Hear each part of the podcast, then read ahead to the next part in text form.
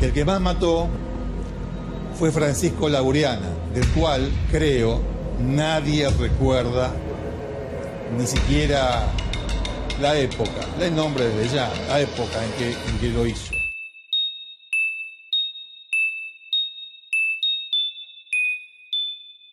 Estás escuchando Perfil Criminal con Tania Mino.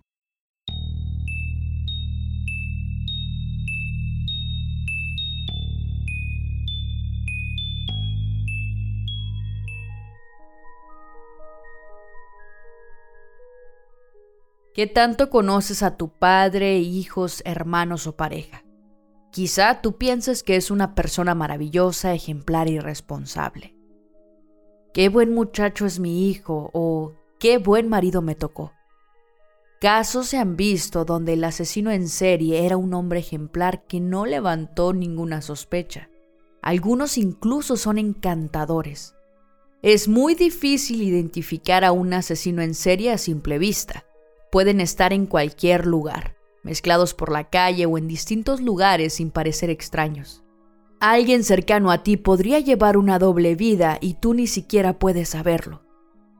Tal como le ocurrió a la familia de Francisco Antonio Laureana, el sátiro de San Isidro.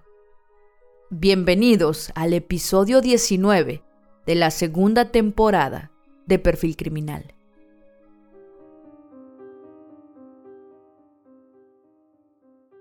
La historia de Laureana posiblemente sea la del asesino en serie más prolífico de Argentina y a su vez del menos mencionado. Pero, ¿quién es Francisco Antonio Laureana? Su historia se remonta hasta 1952 en Ciudad de Corrientes, Argentina, donde nació. Vivió una infancia aparentemente normal, como la de cualquier niño. Cuando llegó a la adolescencia se integró como interno en un colegio católico en su ciudad natal y llegó a ser seminarista en una orden religiosa. Hasta que ocurrió lo que posiblemente fue su primer crimen. Ultrajó y ahorcó a una monja en las escaleras del establecimiento. La dejó colgada del techo con una soga.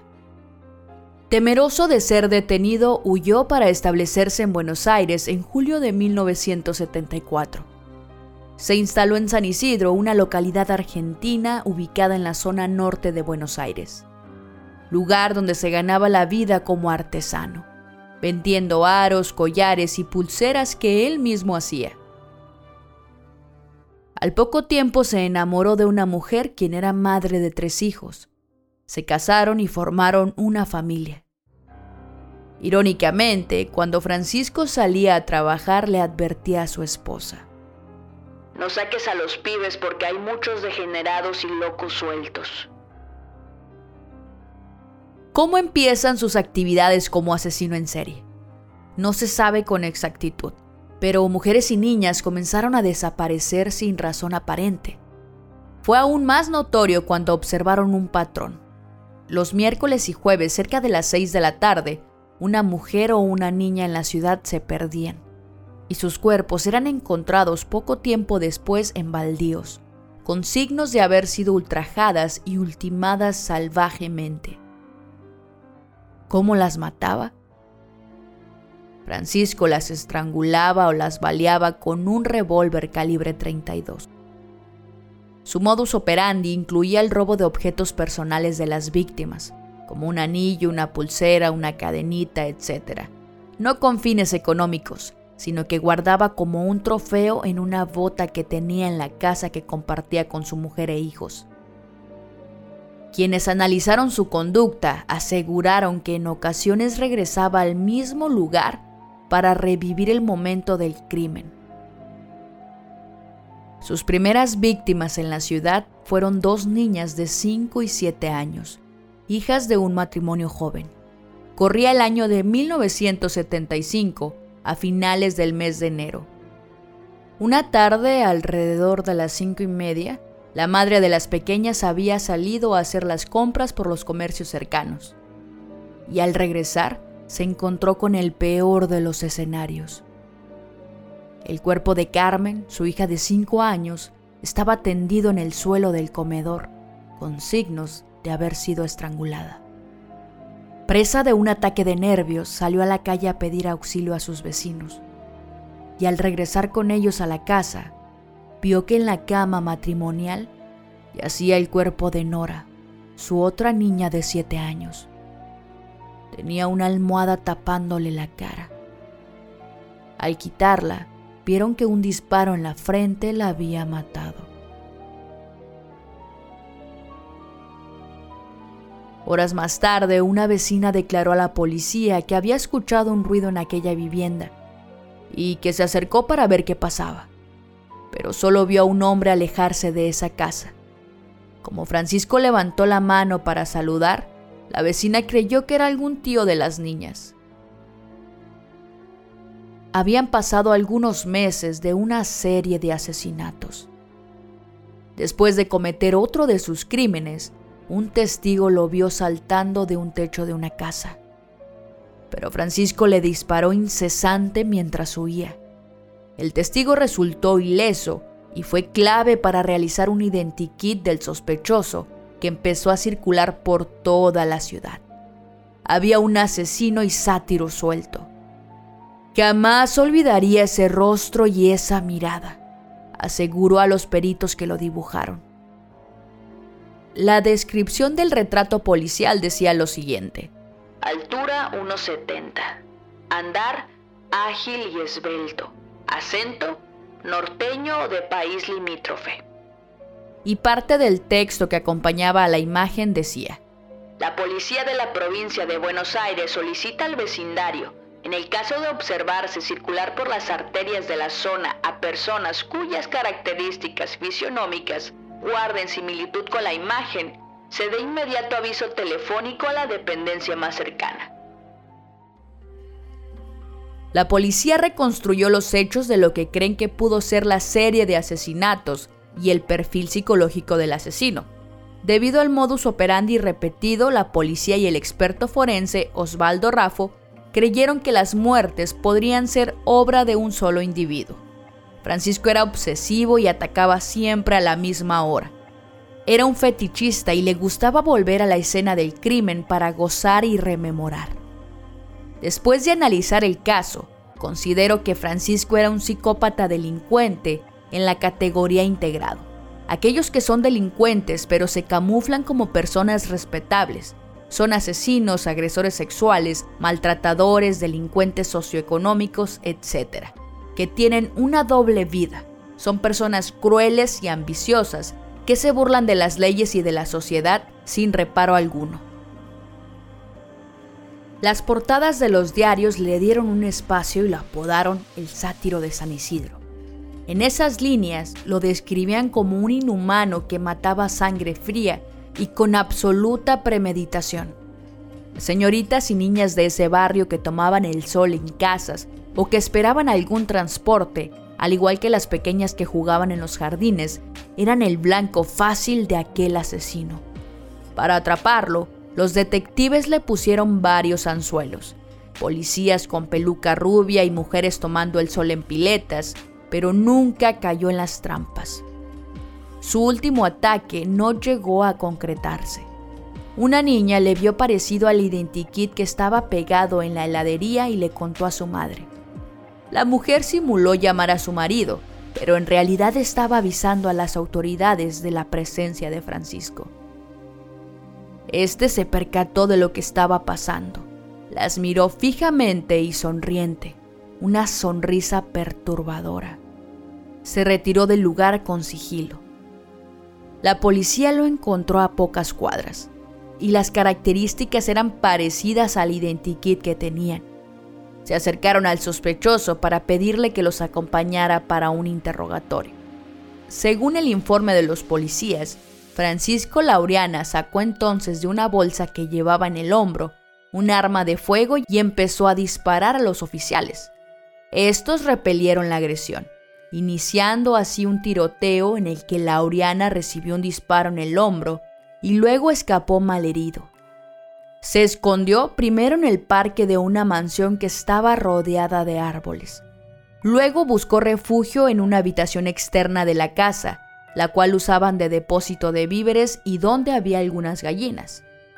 Fue allí donde la perra que cuidaba el lugar comenzó a ladrar hasta que los efectivos lo vieron y dispararon. Nunca pudo saberse si hubo un enfrentamiento o si Laureana estaba desarmado. Según los diarios de la época, esta parte del relato nunca quedó debidamente aclarada. Se cree que Laureana no estaba armado y que fue ejecutado. El sargento que participó en la captura, Domingo Ledesma, declaró, Era ágil y saltaba los cercos como un gato, pero no pudo despistarnos. Lo seguimos hasta que lo vimos desaparecer en una casa de la calle Esnaola. La policía lamentó haber tenido que matarlo, ya que hubieran querido interrogarle sobre los motivos que lo llevaron a cometer los crímenes. La esposa del ahora conocido sátiro de San Isidro jamás había sospechado nada extraño en su marido. Alegó que aquello tenía que ser un error que siempre fue un buen padre, un buen marido y un artesano que amaba su trabajo. Nunca vio actitudes sospechosas o extrañas en él. Lo único malo de él era que conducía como un loco un viejo Fiat, por lo que nadie lo quería acompañar. Cada vez que salía me pedía que cuidara a los chicos porque hay muchos locos sueltos en la calle. Al momento de allanar su casa en el interior de una bota, encontraron los anillos y otras pertenencias que había robado a sus víctimas y que guardaba para recordarlas. Las pruebas para la policía eran contundentes. La madre y hermana de Francisco reclamaron que el rostro del identikit en nada se parecía a él. El rostro del identikit en nada se parece a mi hermano. Solo yo sé que Francisco era un excelente hermano y muy buen padre de familia. La madre reclamó la forma en que se llevó a cabo el operativo de captura. Tendrían que haberlo interrogado en vez de matarlo, pero ahora estando muerto, quién sabe si es él el sátiro que buscaban. Mi hijo fue inocente. Existen solo tres fotografías de Francisco Antonio Laureana y todas fueron tomadas en su necropsia. En las imágenes al perito se le ve midiendo la altura del criminal y esa imagen es altamente impactante. Francisco murió con los ojos abiertos. Su mirada fría y penetrante, quizás la misma que vieron sus víctimas, quedó para siempre congelada en el tiempo. El caso de Francisco Antonio Laureana, uno de los asesinos más prolíficos de la historia argentina, pasó relativamente desapercibido debido al complejo clima político que reinaba durante el gobierno de la época. Los investigadores le adjudican 15 violaciones y 13 crímenes entre 1974 y 1975, pero no pudieron saberlo con certeza porque el posible verdugo de las mujeres y niñas de San Isidro fue acribillado a balazos antes de que pudiera confesar.